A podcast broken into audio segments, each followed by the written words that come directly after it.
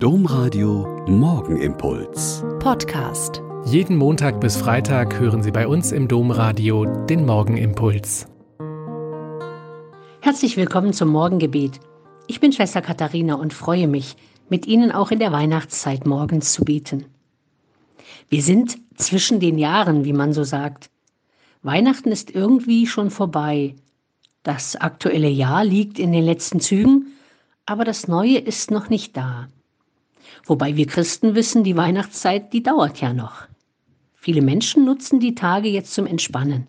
Vielleicht das Buch lesen, das man geschenkt bekommen hat, oder man hat endlich mal Zeit für die Familie.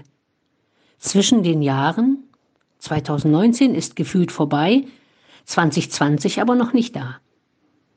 Mir fällt auf, eigentlich sind wir Christen immer zwischen den Jahren.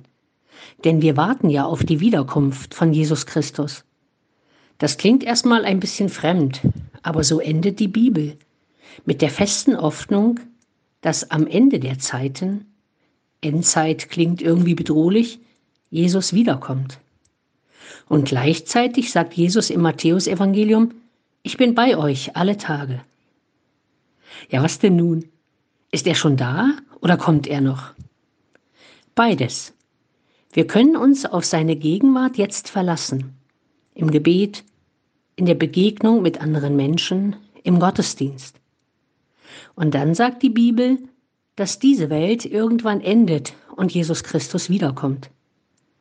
Ob das mit der Apokalypse so sein wird wie in manchen Hollywood-Filmen mit Erdbeben und allen möglichen Katastrophen, das weiß ich ja nicht.